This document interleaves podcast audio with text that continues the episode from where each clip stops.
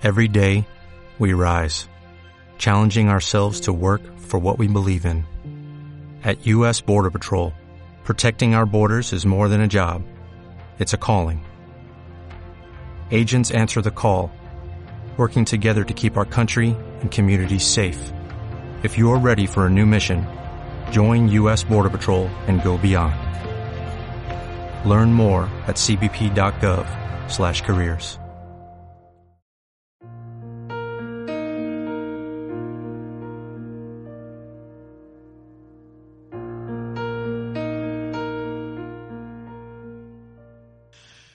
Estamos llegando a la parte eh, culminante de la crucifixión del Señor Jesucristo. Uh, estos versículos, en realidad vamos a, tomar solamente dos hoy, pero los versículos 45 al 56 del capítulo 27 de Mateo eh, vienen siendo la culminación de lo que fue esa, esa obra del Señor Jesucristo en el sentido de su crucifixión, de su muerte en lugar de los pecadores como sustituto y tiene una enseñanza muy profunda en relación a tratar de llegar a entender lo que eso significó. La verdad es, es imposible tener un panorama completo, total, un entendimiento cabal de lo que sucedió allí en esas horas especiales en la cruz, las últimas tres horas en particular, pero vamos a tratar de acercarnos un poquito para tener algún, algún atisbo de lo que implicó eh, lo que ocurrió en esas últimas tres horas de la cruz. Dice el versículo 45 al 56. Y desde la hora sexta hubo tinieblas sobre toda la tierra hasta la hora novena. Cerca de la hora novena, Jesús clamó a gran voz diciendo, Elí, Elí, lama sabactani. Esto es, Dios mío, Dios mío, ¿por qué me has desamparado? Algunos de los que estaban allí decían al oírlo, a Elías llama a este. Y al instante, corriendo uno de ellos, tomó una esponja y la, empapó de vinagre y poniéndola en una caña le dio a beber. Pero los otros decían, deja, veamos si viene Elías a librarle. Mas Jesús, habiendo otra vez clamado a gran voz, entregó el Espíritu.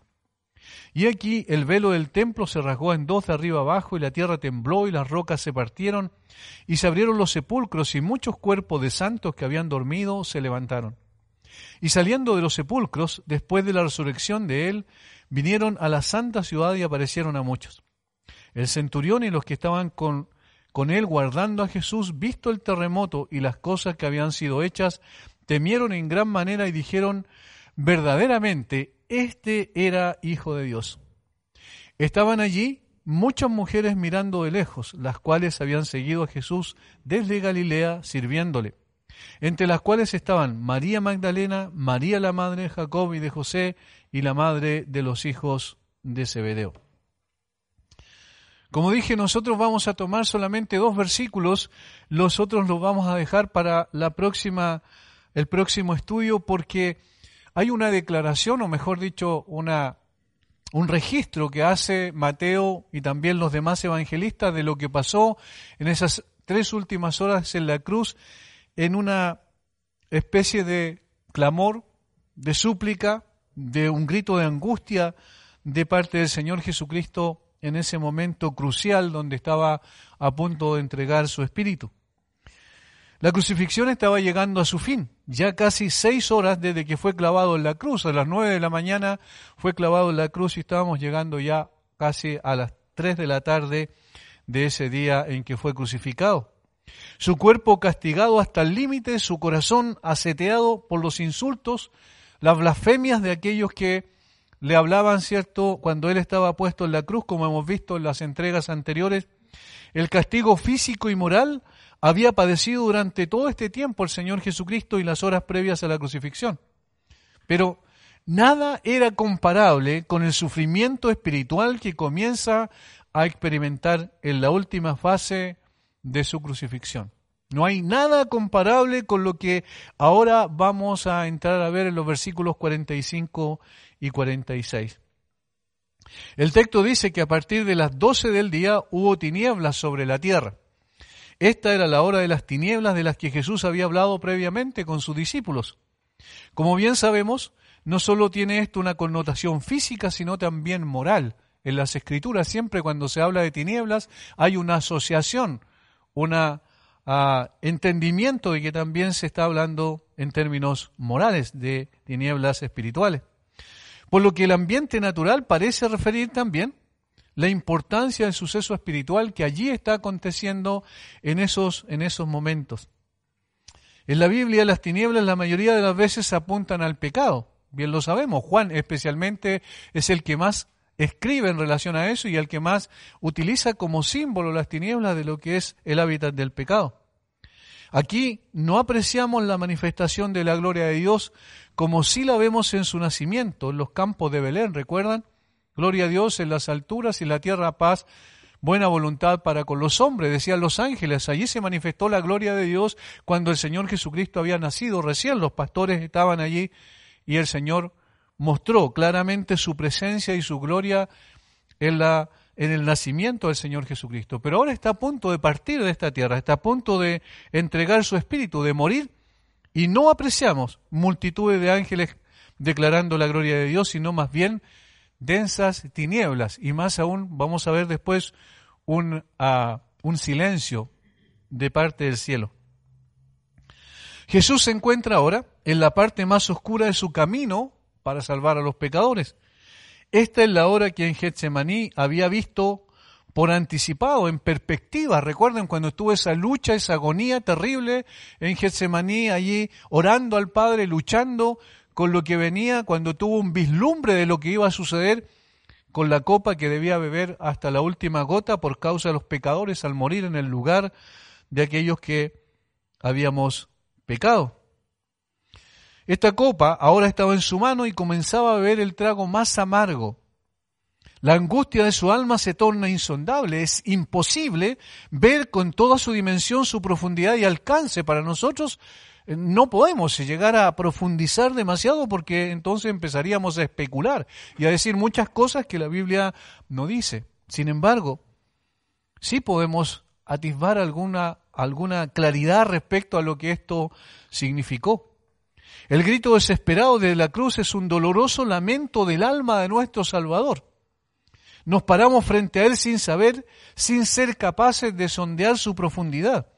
Y creo que nunca podremos llegar al fondo y tener un panorama completo del contenido, la razón y el propósito de este grito de angustia. Pero dije, no podemos tener un panorama completo, pero sí podemos ver algunas cosas, algunas verdades que aquí nosotros podemos eh, detectar en, esta, en este grito de angustia de parte del Señor Jesucristo. Bien dice John MacArthur, este misterio es tan grande e imponderable que no sorprende que se cuente que Martín Lutero se hubiera ido a reclusión durante mucho tiempo tratando de entenderlo y que hubiera regresado tan confundido como cuando comenzó. Es decir, se apartó, se retiró a su, como le llamaban normalmente en los monasterios, su celda, para tratar de entender, tratar de pensar, reflexionar en este grito de angustia que aparece allí, Dios mío, Dios mío, ¿por qué me has desamparado? Lutero trató de discernir, de poder comprender un poco más lo que esto significaba. Se retiró, pero luego cuando volvió, volvió con la misma inquietud, con las mismas dudas que tenía en su cabeza. En alguna manera y por algunos medios y en los secretos de la soberanía, dice MacArthur, y la omnipotencia divinas, el Dios hombre fue separado de Dios por un breve tiempo en el Calvario, mientras la ira furiosa del Padre fue derramada sobre el Hijo sin pecado, quien en gracia sin igual se convirtió en pecado por quienes creen en él. No obstante, a pesar de esto, a pesar de que es un misterio demasiado grande, a pesar de que es imposible para hombres limitados como nosotros llegar a comprender perfectamente, no estamos en total oscuridad.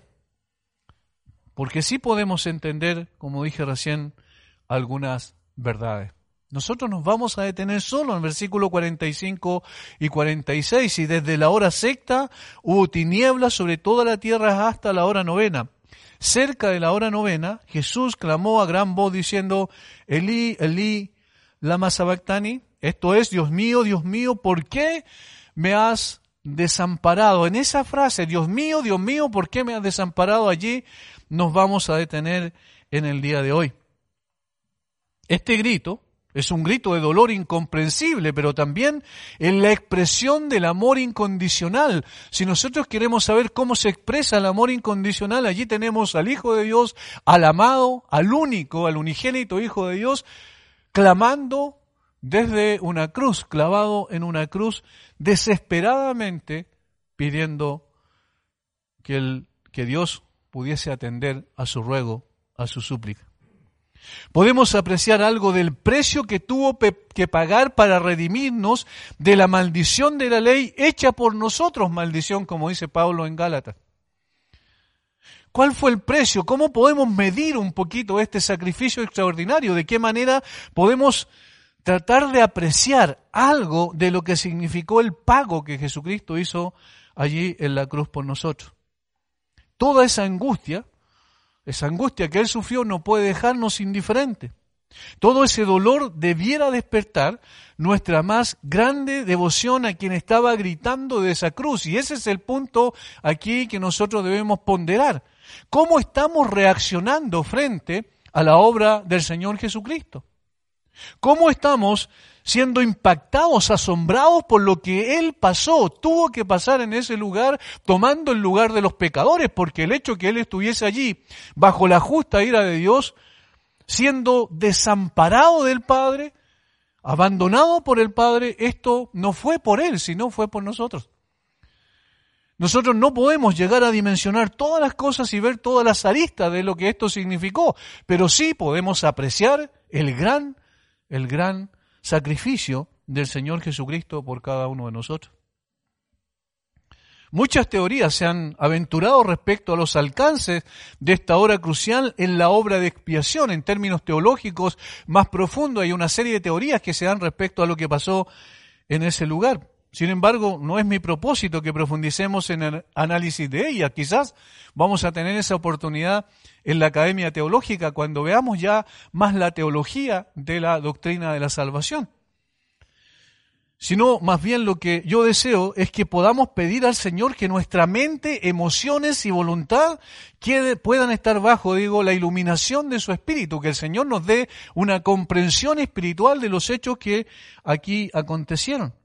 Que nos permita el Señor ver, verlo a Él pagando el precio en su totalidad llevando sobre sí el castigo, bebiendo la copa más amarga en lugar nuestro y para nuestra justificación. Que podamos concentrar todo nuestro sentido, todas las capacidades y cualidades con las cuales el Señor nos ha dotado y que, gobernados por su Espíritu Santo, podamos penetrar un poquito este misterio extraordinario de la cruz. Por eso vamos a orar un momento, vamos a pedir que el Señor nos guíe, porque este es uno de los de los textos donde entramos en un lugar que, que, para nosotros es, es quitarnos los, el calzado de nuestros pies porque es demasiado profundo, demasiado santo lo que ocurre en ese lugar. La perspectiva humana llegaba hasta ver los clavos, ¿cierto? Las personas que estaban alrededor de la cruz mirando al Señor Jesucristo, viendo que probablemente ya se estaba asfixiando, que ya tenía muy poco aire en sus pulmones, viendo que ya estaba decayendo físicamente y muy cerca de la muerte. Sin embargo, esta escena les, les es velada a las personas que estuvieron allí y nosotros por gracia tenemos el relato de lo que aconteció y tenemos la teología que hay detrás para poder entender un poquito, un poquito mejor este hecho. Pero necesitamos que el Señor nos dé gracia y sabiduría para poder expresarlo de la forma adecuada. Vamos a hablar. Padre, muchas gracias por, por llevarnos, Señor, a contemplar ese momento extraordinario en la cruz. Ese grito de angustia que salió del alma, de lo profundo del alma de nuestro Salvador y que se eleva a los cielos para rogar y suplicar que tú atiendas su clamor. Padre, ayúdanos a poder entender. Nosotros somos eh, limitados. Tú nos conoces, tú sabes, Señor, nuestra limitación y debilidad humana. Necesitamos que tu Espíritu nos ayude. Y sobre todo necesitamos que tu Espíritu también aplique a nuestra alma, a nuestro propio corazón, esta comprensión de lo que significó para el Señor Jesucristo ser abandonado por ti allí en la hora más crucial de su vida. danos entendimiento, pero también impacta nuestra alma para cambiar y transformar nuestro ser y llevarnos, Señor, a un cambio sustancial en nuestra vida. Por favor, no permitas que seamos llenos de conocimiento de conceptos, sino llénanos de tu espíritu para que podamos ver con mayor claridad lo que significó la obra del Señor Jesucristo. Lo rogamos en el nombre de Jesús. Amén. Lo primero que vamos a ver allí es que el abandono que el Señor Jesucristo sufrió por parte del Padre no fue una conjetura, sino una realidad. Por tanto, el primer punto es la realidad del desamparo. La Biblia no dice que Jesús creyó que Dios lo había desamparado. Quizá por causa de estar llegando hasta el límite de su resistencia física y mental, pudo haber alucinado, podría pensar alguien. Estaba en una situación muy difícil, muy compleja, física, mental, psicológicamente, estaba en angustia. Y alguien puede pensar, quizás Jesús pensó que el Padre lo había abandonado, que Dios lo había abandonado, pero no fue así. No, en absoluto. La Biblia dice que efectivamente eso ocurrió en la cruz.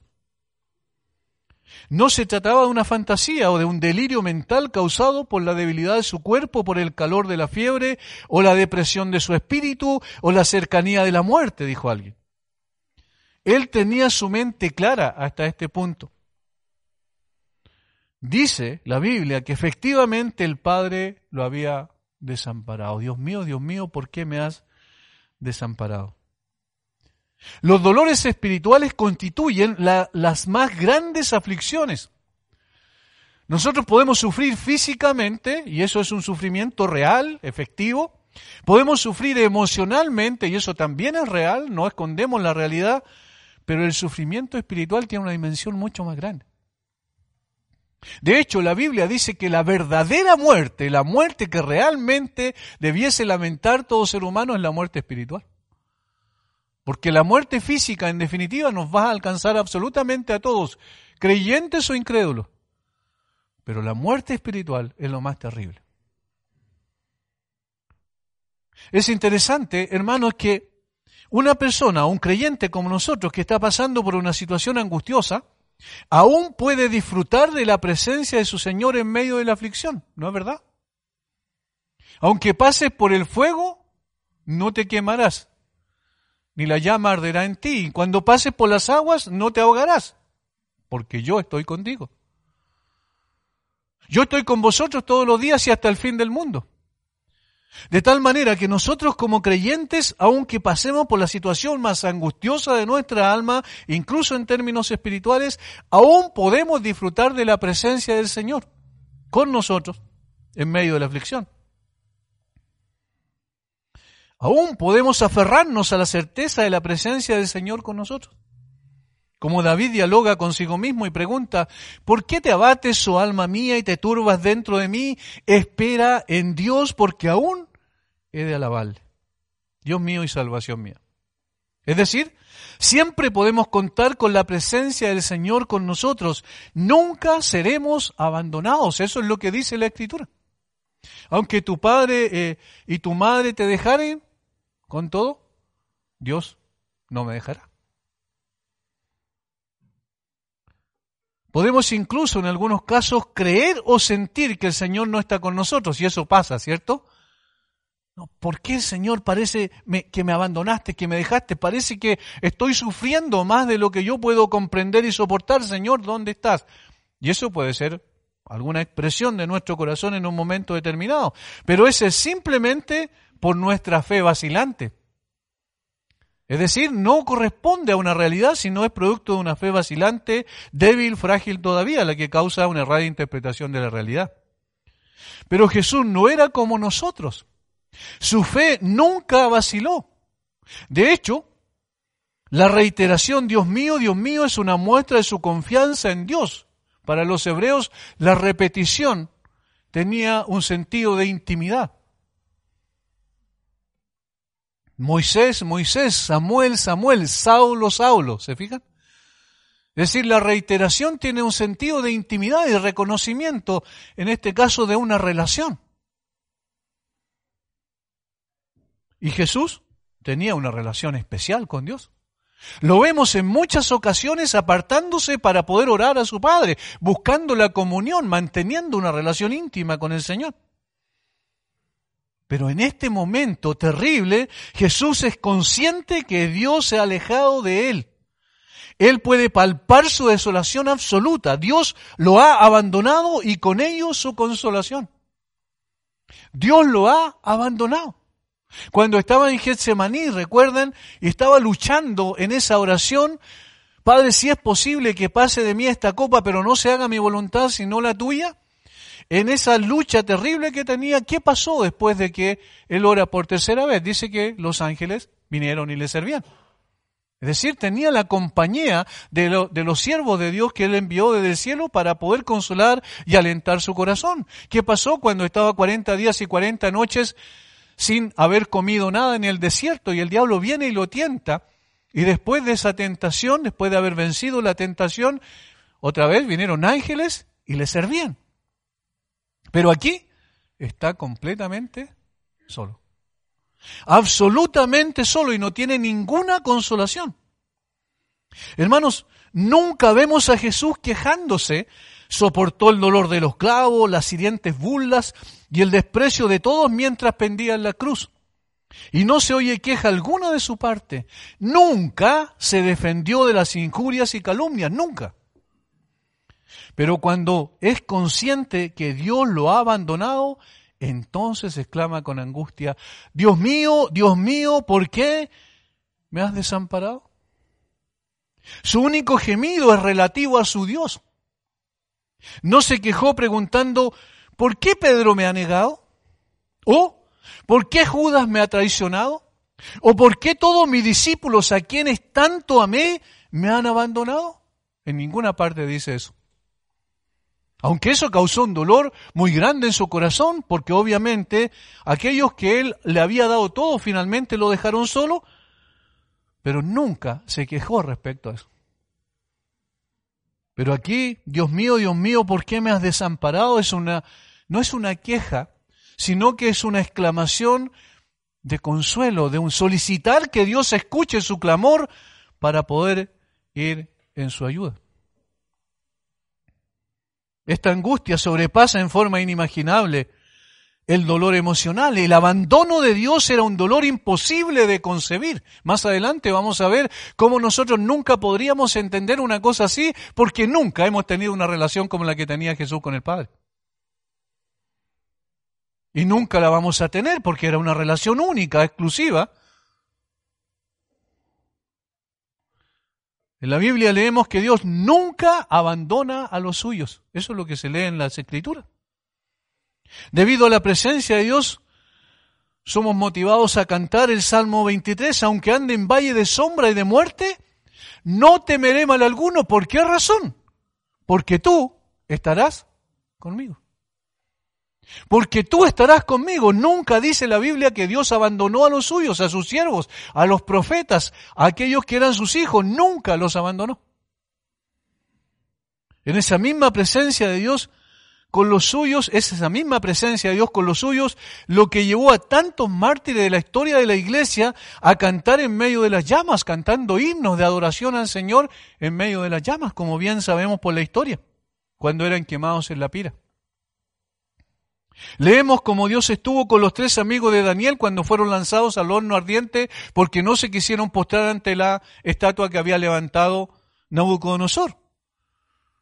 Dios estuvo allí por lo cual no sufrieron daño. ¿Recuerdan que habían cuatro en lugar de tres en el horno de fuego?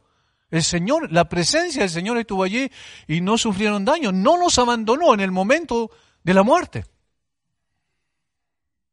Sin embargo, y esto es lo extraordinario, aquí leemos que desamparó real y efectivamente, y esto es muy importante, al único hombre justo que pisó esta tierra al único santo en esencia, al único bueno por naturaleza. ¿Cómo puede ser posible eso? ¿Sí? Dios desamparó a su hijo en la hora más terrible de su vida. Ese es el grito de Jesús que reconoce esa realidad. El salmista exclama, ¿por qué estás tan lejos de mi salvación y de las palabras de mi clamor? Luego de citar precisamente lo que Jesús dijo en la cruz. Dios mío, Dios mío, ¿por qué me has desamparado? ¿Por qué estás tan lejos de mi salvación y de las palabras de mi clamor? Fíjense la expresión, ¿por qué estás tan lejos? ¿Por qué me abandonaste?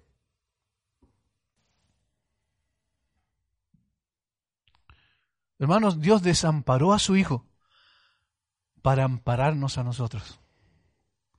Abandonó a su Hijo para jamás abandonarnos a nosotros. Esto es lo incomprensible, esto es lo que nosotros no podemos, no, no podemos aprender, tomar para nosotros en una forma clara y tener una comprensión de lo que eso significó.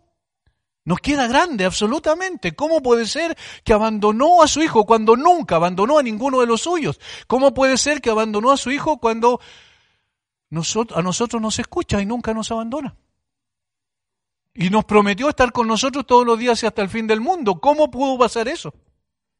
Nunca había ocurrido esto. Jamás. Jesús contó con la presencia del Padre siempre. Eso es lo que dice la Biblia. Por el contrario, inclusive, él dijo una vez, yo sé que siempre me oyes, y lo dijo delante de todos, cuando oró. Yo sé que siempre me oyes, tú siempre me oyes, Señor. Estaba siempre buscando la presencia de Dios en oración. Tenía una íntima comunión con Dios. Pero es justamente en la hora más amarga en donde ya no puede contar con la presencia consoladora de Dios. Esto muestra lo extraordinario del abandono, lo singular de este hecho que está más allá de nuestra plena comprensión. ¿Por qué ocurrió eso? Porque recordemos que Dios lo reconoció públicamente junto al Jordán, ¿recuerda? Este es mi Hijo amado en el cual tengo complacencia. Dios se deleitaba en su Hijo y su Hijo se deleitaba en su Padre. Plena y perfecta comunión entre ellos. Pero ahora Dios vuelve su rostro y abandona al hijo de su amor. En la hora más terrible de su vida. Hermanos, nosotros no podemos ni siquiera imaginar qué significado tuvo para Jesús el abandono de Dios. No podemos llegar a, tratar de tener una, una, comparación, de decir, a ver, ¿a, qué lo podemos comparar el abandono de, de Dios, eh, digamos, de cómo Dios abandonó a Jesús? ¿A qué lo podemos comparar? No tenemos parámetros para comparar. Simplemente porque nunca hemos tenido una relación con Dios como el Hijo sí la tiene. Para Jesús esta era la hora más terrible, era la hora en que fue llevado a comparecer ante el trono de Dios solo, absolutamente solo, llevando sobre sí el pecado de todos nosotros. Esta es la razón, vamos más adelante, lo vamos a ver más en detalle, pero esta es la razón principal por la cual grita desesperadamente de la cruz, Dios mío, Dios mío, ¿por qué me has desamparado? Llevó el pecado de todos nosotros, consciente de que llevaba el pecado de todos nosotros sobre él. Para, como dice la Biblia, como dice el apóstol Pablo en 2 Corintios 5:21, por nosotros lo hizo pecado. Por nosotros lo hizo pecado. Como explica Pedro en su primera carta, quien llevó el mismo nuestros pecados sobre su cuerpo, en su cuerpo digo, sobre el madero. No hay otra explicación que esta. Fue abandonado porque llevó sobre sí nuestro pecado. Habacuc dijo, muy limpio de ojo eres Señor para ver el pecado. Y es precisamente esto lo que pasó. Cuando el Padre ve a su Hijo allí cargando toda la maldad de los seres humanos que Él venía a salvar, toda la cantidad, la cantidad, la multitud de pecados que eso significaba algo aborrecible para el Padre, porque el Padre es santo y no puede ver el pecado, viendo a su Hijo allí cargando con nuestra maldad, entonces Jesús estaba solo delante del tribunal de Dios. Jesús estaba sintiendo sobre él el peso del pecado y debía experimentar en sí mismo como el Padre trata con el pecado. Ninguna voz del cielo que dijera, este es mi hijo amado en el cual tengo complacencia. No había ninguna voz del cielo. El cielo guardó silencio ante su clamor desesperado. Fue tratado como un maldito porque murió en el lugar de los malditos. Pero eso no hubo, por eso no hubo, digo, reconocimiento público respecto de que este es mi hijo en el cual me complace. No hubo ninguna voz ni, ni, paloma que descendiera de los cielos, ¿cierto? Del Espíritu Santo que descendiera desde los cielos como paloma para venir a fortalecer, a confortar al Señor Jesucristo que estaba en angustia en ese momento. No, un rotundo silencio fue el que se escuchó con fuerza desde la morada de Dios. No hubo palabra alguna de parte del cielo. Dios mío, Dios mío, ¿por qué me has desamparado? Gritó una vez, Dios mío, Dios mío, ¿por qué me has desamparado? Más de una vez. El, poco antes de morir, poco antes de las tres de la tarde, eso es lo que dice el texto. Y nadie respondió. Nadie respondió. Resuena en nuestros oídos necesariamente el clamor del salmista en el Salmo 23, el famoso Salmo eh, de la crucifixión del Señor Jesucristo, proféticamente hablando, mil años antes de que ocurriera esto. ¿Qué es lo que dice el salmista? Dios mío, clamo de día y no me respondes, y de noche y no hay para mí reposo. En ti esperaron nuestros padres, esperaron y tú los libraste. Clamaron a ti y fueron librados. Confiaron en ti y no fueron avergonzados. Mas yo soy gusano y no hombre. ¿Cómo puede ser posible que Dios sí escuchó a su pueblo en el Antiguo Testamento, a los israelitas, a pesar de toda la maldad de sus corazones y el pecado que habían cometido, pero cuando volvían su rostro al Padre y rogaban por su presencia y clamaban por sus angustias que estaban sufriendo, ¿qué es lo que hacía el Señor? Respondía a su oración. Venía y los restauraba. Recuerdan el famoso libro los jueces donde muestra la apostasía permanente en un círculo vicioso, donde Israel se alejaba de Dios, se iba tras los dioses ajenos y luego clamaban a Dios, dice. ¿Y qué, qué ocurría? Dios venía, le respondía, levantaba un libertador, un juez, les daba libertad por un tiempo, moría ese juez y ellos volvían otra vez a los dioses ajenos, dejando al Señor, pero volvían a clamar y el Señor volvía a responder. Una y otra vez, a pesar de la dureza de sus corazones, a pesar de la maldad de sus almas, sin embargo, Dios respondía una y otra vez a sus angustias. ¿Por qué envió a Moisés? ¿Por qué llamó a Moisés? Lo llamó porque dice, he escuchado el clamor de mi pueblo. Y te envío para que lo saques de allí. Notan como Dios siempre escuchó las oraciones de los suyos, el clamor de los suyos, siempre atendió a sus necesidades, pero ahora Dios no escuchó a su hijo. Esto, esto, es algo singular, irrepetible. Es, por eso es un hecho, un hecho histórico, pero que, pero que tiene una implicancia profunda. Aquí nos está enseñando hasta dónde llega el sacrificio del Señor Jesucristo, hasta dónde es su humillación, hasta dónde es su entrega, hasta dónde estuvo dispuesto a recibir sobre sí la justa ira del Padre en una forma real. Hermanos, Dios no escuchó a su Hijo para escucharnos a nosotros. No atendió la súplica de su amado para oír las nuestras. ¿Qué hubiese pasado si el Padre viene y saca a su Hijo de esa condición? ¿Qué hubiese pasado con cada uno de nosotros? Que si Dios, el Padre, viene y saca, baja a su Hijo de la cruz y se acabó todo lo que estaba pasando, se terminan sus angustias, sus dolores y sus aflicciones y, y vuelve con él a la gloria, con la gloria que había tenido con él antes de que el mundo fuese. ¿Qué hubiese pasado en eso, en ese sentido para con nosotros? No habría ninguna esperanza. Todos estaríamos condenados, sí, nosotros estaríamos recibiendo lo que Jesucristo estaba recibiendo en ese momento.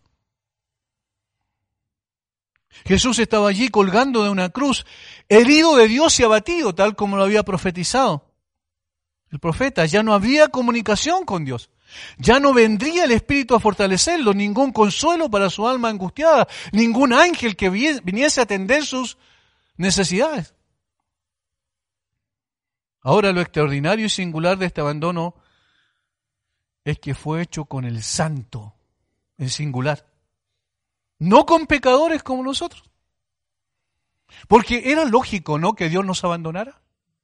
Sí, pues nosotros lo abandonamos al principio en el huerto del Edén, ¿recuerdan? Al no obedecer su, su, su palabra, al rebelarnos conscientemente en contra de Él, nosotros lo abandonamos. Y entonces era lógico que Dios también nos dejara. Pero Dios no nos dejó a nosotros, pero sí abandonó a su Hijo.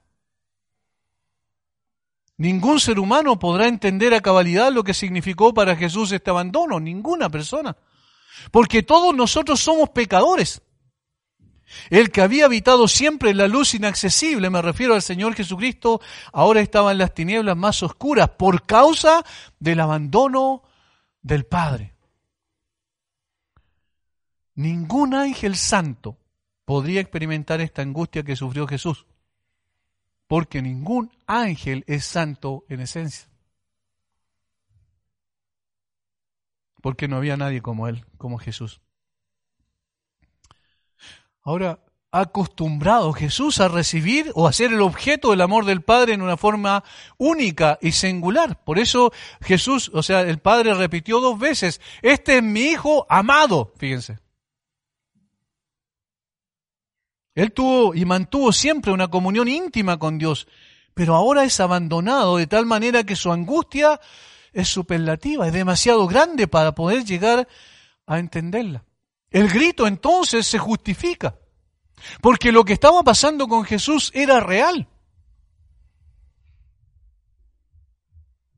Debemos recordar que fue el mismo el que se puso en el lugar de los pecadores conscientemente por un acto deliberado de su soberana voluntad.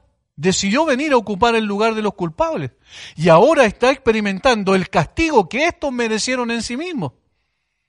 Y es algo terrible e inimaginable. Por eso es que eh, los teólogos tratan de comprender las implicancias de lo que es la expiación. ¿Hasta dónde llega? ¿Qué es lo que fue lo que hizo el Señor Jesucristo allí en ese lugar en la cruz? No solo fue el castigo físico, el castigo eh, emocional, sino también es el castigo espiritual. Por eso yo dije al principio, hay dos escenas aquí, una escena visible y la otra invisible. Nosotros hubiésemos estado allí sentados junto a la cruz mirando lo que estaba pasando, nosotros no podríamos ver esta escena porque esta tiene que ver con una relación entre el Padre y el Hijo.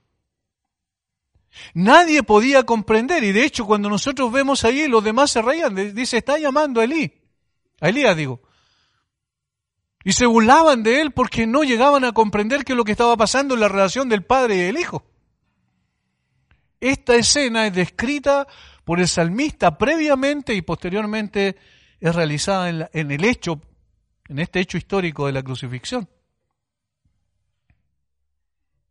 Ahora, ¿cuál es la razón del abandono? ¿Por qué? Y esto es lo segundo. Primero la realidad del abandono y ahora la razón del abandono.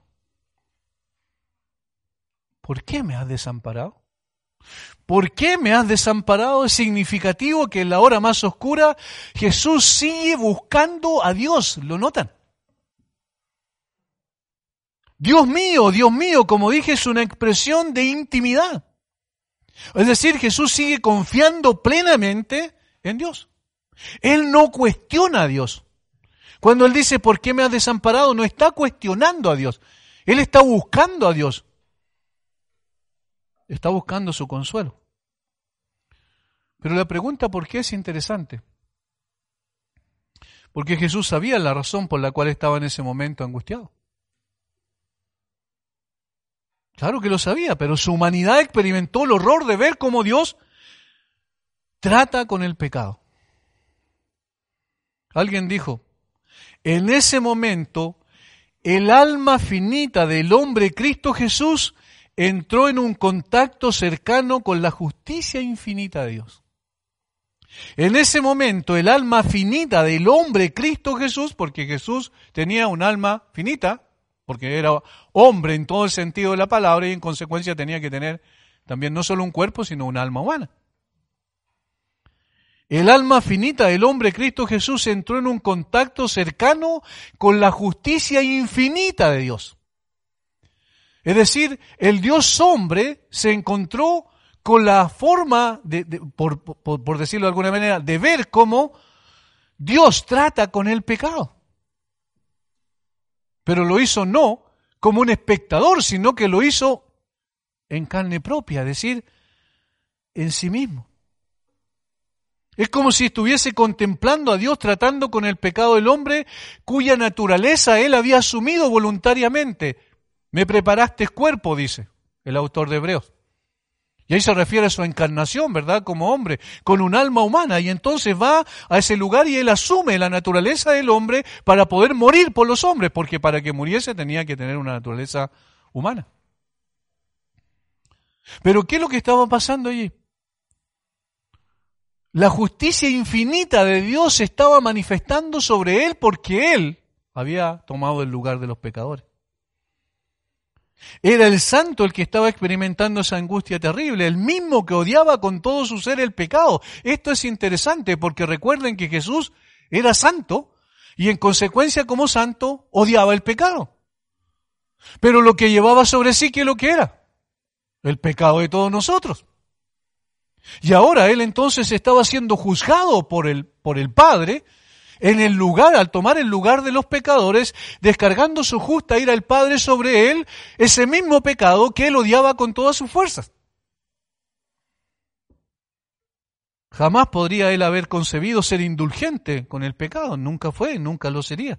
Por tanto, al enfrentar este momento y ser tratado como merece esos pecados, es algo inimaginable para nosotros.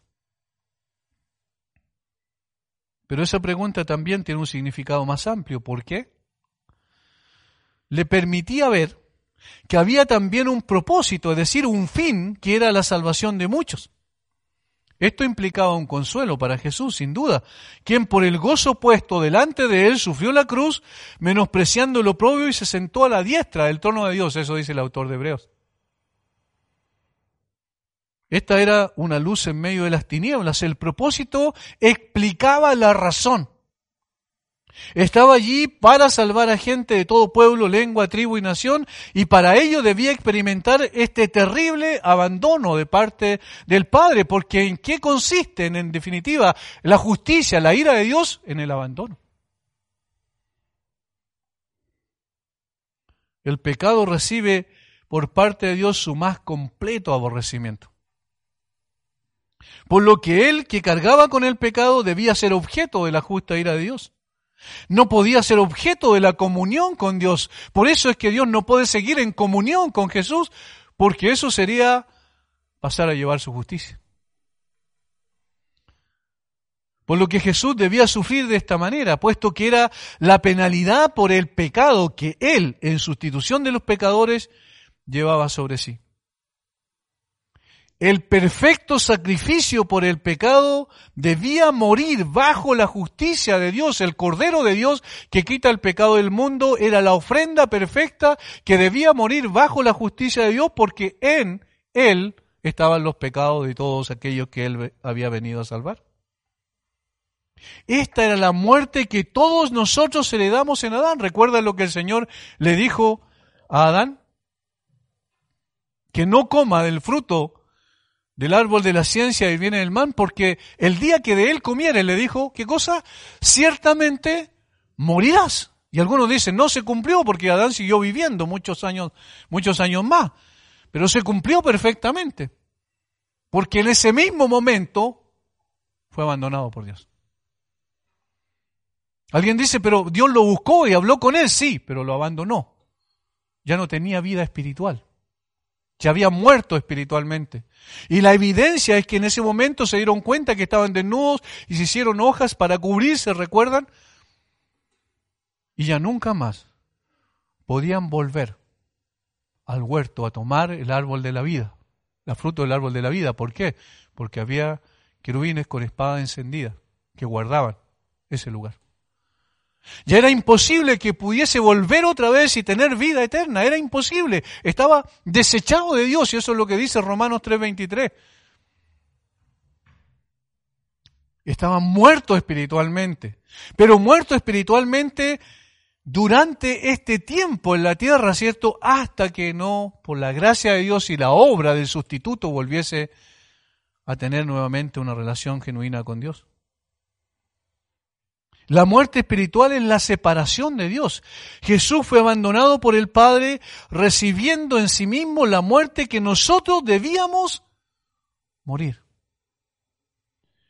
Esa es la razón principal. Por eso aquí Él clama, grita desesperadamente diciendo, Padre, ¿por qué me has abandonado? Aunque el Señor conocía en sí mismo lo que tenía que hacer, que llevaba los pecados de todos, Él sabía todo eso, pero nunca había experimentado en sí mismo cómo Dios trata con el pecado directamente aquí sobre él, no en segunda persona. ¿Qué, ¿Qué, hubiese pasado si el Señor hubiese mandado ángeles a consolarlo? La copa no hubiese sido derramada completa. La justicia de Dios hubiese sido de alguna manera debilitada.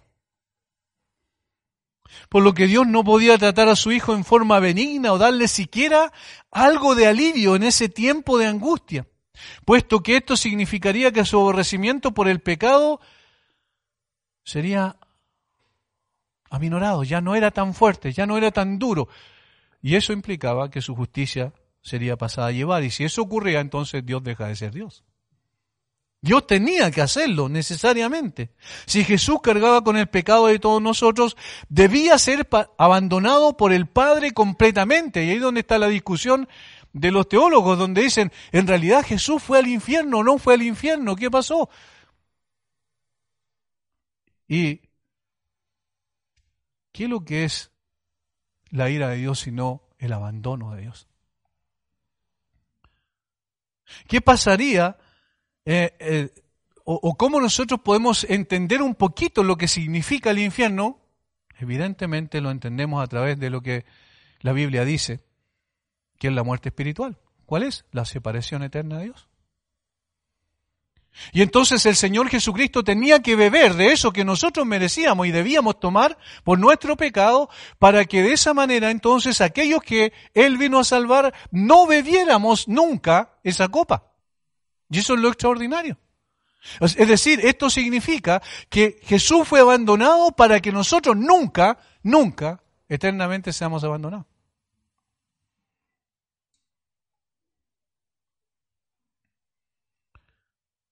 Dios estaba allí presente, sí, estaba presente, pero de una forma distinta. Y esto suena como una, como una paradoja. Dios estaba descargando toda su ira sobre su Hijo porque Él llevaba el pecado de todos nosotros. Sin embargo, seguía amando a su Hijo por su obediencia hasta la muerte y muerte de cruz. Parece una contradicción. ¿Cómo puede seguir amando al Hijo si está descargando toda su ira ahí? Sí, por supuesto. Seguía amando a su Hijo. Porque el que estaba recibiendo toda su ira voluntariamente se puso en ese lugar, en la brecha.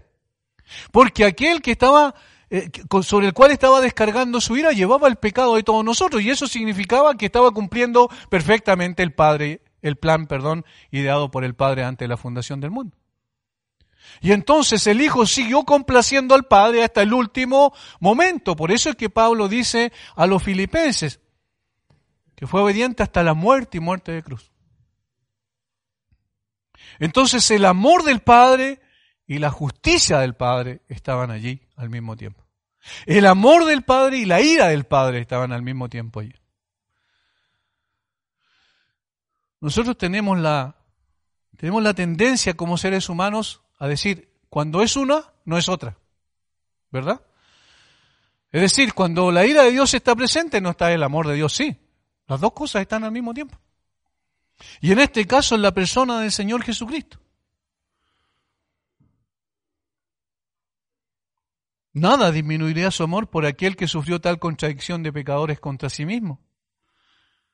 Porque estaba cumpliendo lo que el Padre había ideado desde antes de la fundación del mundo.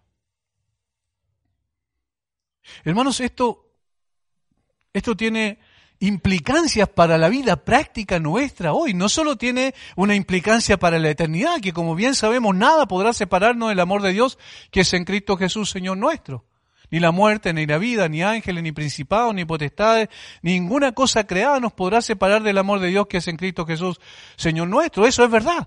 Pero también es verdad que esto tiene implicancias para el día de hoy, para nosotros, porque esto, necesariamente el conocer esta realidad, nos debe llevar de rodillas delante del Señor para honrarlo de una manera significativa a través de nuestras vidas. Y yo enfatizo siempre esto, no se trata de religiosidad, hermanos, tenemos costumbres, a veces tradiciones, a veces estamos más, más llenos de, tradición que de Biblia.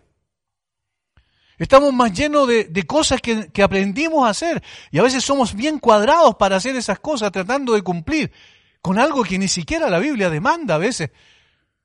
Pero la idea acá es que nosotros nos enamoremos más de Cristo. Lo que Él hizo fue extraordinario. Nosotros tratamos de explicar y, la, verdad es que solo balbuceamos porque no alcanzamos a explicar lo que realmente está acá, la profundidad de lo que significó que el Señor Jesucristo fuese abandonado. Pero eso necesariamente debe cambiar nuestra forma de proceder. A veces seguimos con las mismas mañas y las mismas cosas de siempre. Y parece que pasa el tiempo y nunca somos transformados. ¿Por qué? ¿Qué está pasando con nosotros?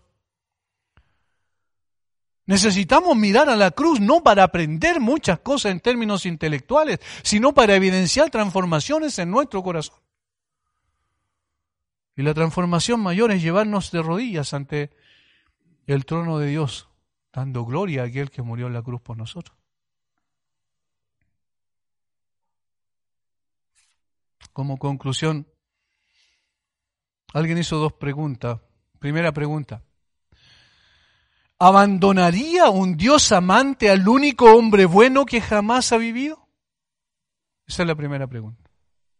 ¿Abandonaría un Dios amante al único hombre bueno que jamás ha vivido? ¿Cuál sería la respuesta lógica y coherente, consistente con el carácter amante de Dios? No. Dios nunca abandonaría al único hombre bueno que jamás ha vivido. Y si la respuesta es no, entonces tiene que ir acompañada de una conclusión. Y es no, porque Jesús, el, el único hombre bueno que ha vivido y ha pisado esta tierra, fue abandonado por causa de otros no por causa de sí mismo. Es decir, Dios el Padre no abandonó al único hombre bueno sobre la tierra por causa de él, porque era el único hombre bueno, sino por causa de que estaba representando a otros. No sé si entendieron la, la reflexión.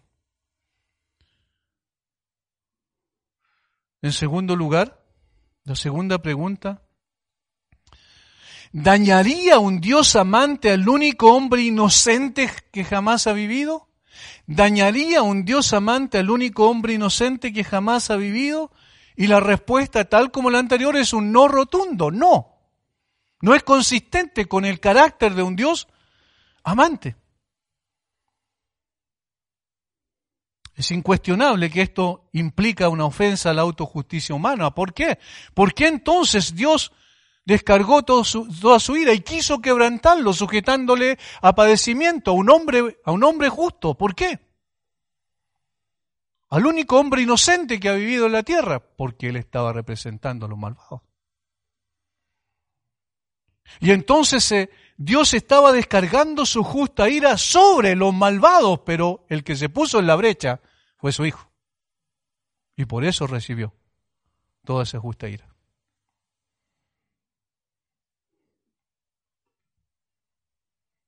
Fue en el abandono total de Jesús que el precio total de nuestro rescate fue totalmente pagado. Esto dijo alguien, miren.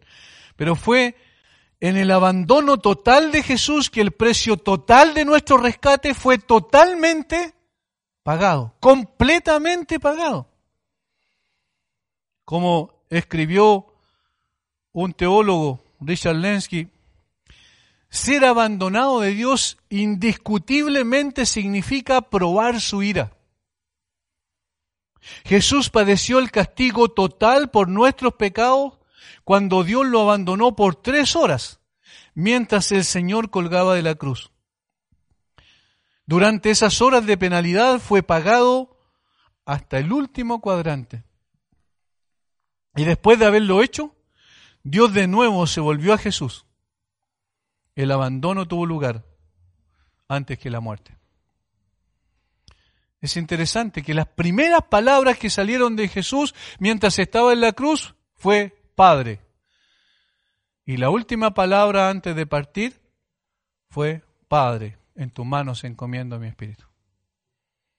Pero antes de eso, Dios mío, Dios mío. ¿Notas la diferencia? Es decir, este abandono que el Señor Jesucristo fue, fue, objeto por, por, parte de Dios el Padre, fue un abandono por, por un momento, por una circunstancia, por una situación específica en el tiempo. Pero este abandono momentáneo, porque después volvió otra vez a la comunión con el Padre, ¿se fijan?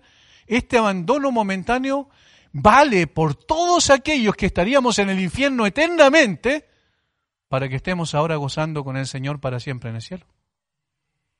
Es decir, su sacrificio tiene una cualidad extraordinaria y tiene un valor superlativo, porque ese sacrificio de Él, ese, ese momento de abandono vale por los millones y millones y millones de años que deberíamos estar en el infierno.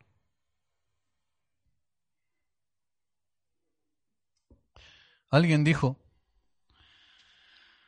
Amados, vean cuán maravillosamente la persona de Cristo, el Señor nuestro Dios, ha reivindicado su ley.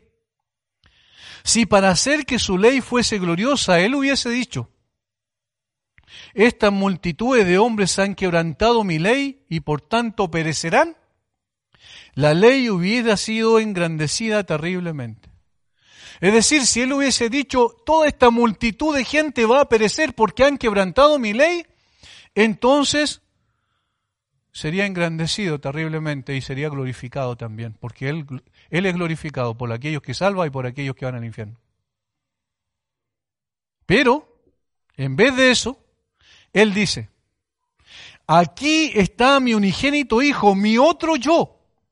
Él toma sobre sí la naturaleza de estas criaturas rebeldes y acepta que coloque sobre Él la carga de su iniquidad y que visite en su persona las ofensas que podrían haberle castigado en las personas de todas estas multitudes de hombres, y yo quiero que así sea. Y yo quiero que así sea, es decir, soberanamente yo decidí que así fuese. Podía haber tomado la primera opción y decir, todos estos que han quebrantado mi ley van a sufrir eternamente en el infierno, y hubiese glorificado su nombre. Pero él decidió He aquí mi hijo, mi unigénito, mi amado, para que pueda morir en lugar de cada uno de aquellas personas que deberían ir al infierno, para poder darles a esas personas el privilegio de abrirles el cielo para siempre.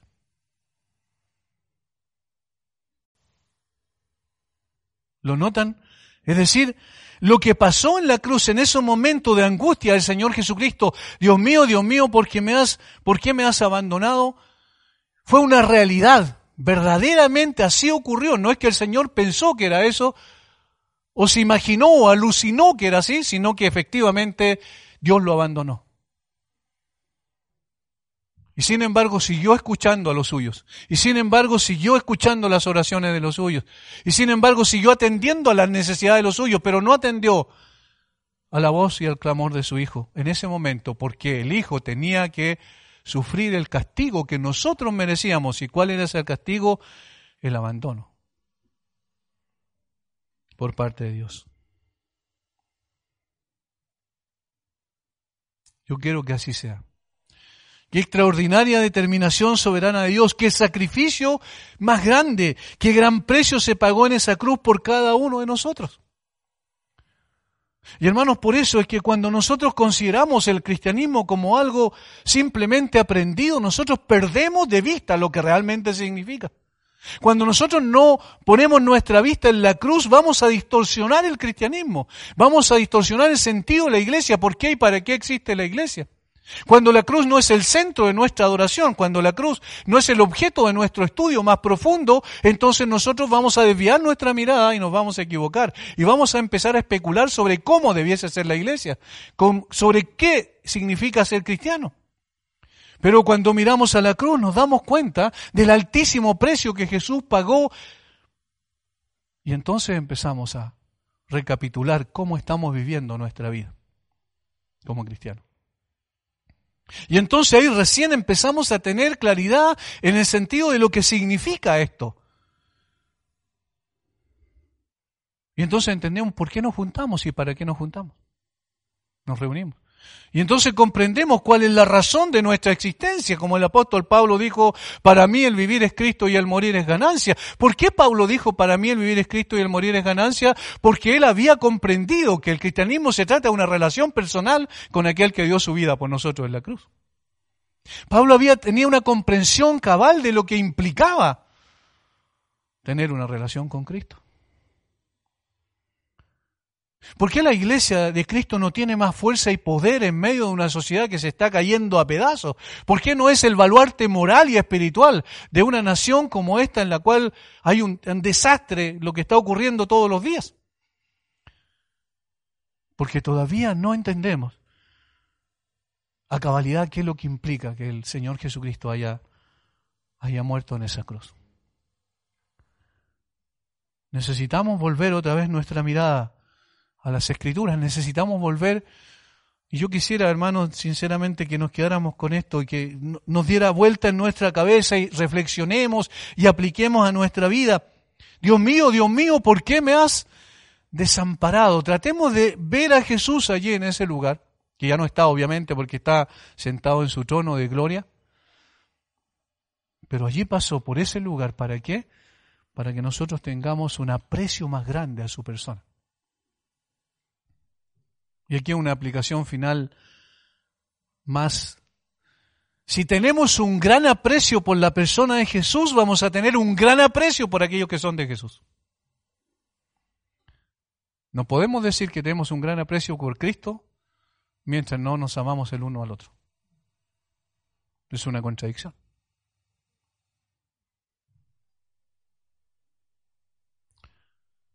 Siempre vamos a tener ciertas diferencias entre nosotros pero que esas diferencias no, no nos nublen la vista para poder ver y valorar lo que realmente Cristo hizo por nosotros. Y también si lo hizo por mí, lo hizo también por el otro que está a mi lado. Que el Señor nos dé gracia, no solo para entenderlo, sino para aplicarlo y vivirlo cada día. Padre, gracias por tu palabra.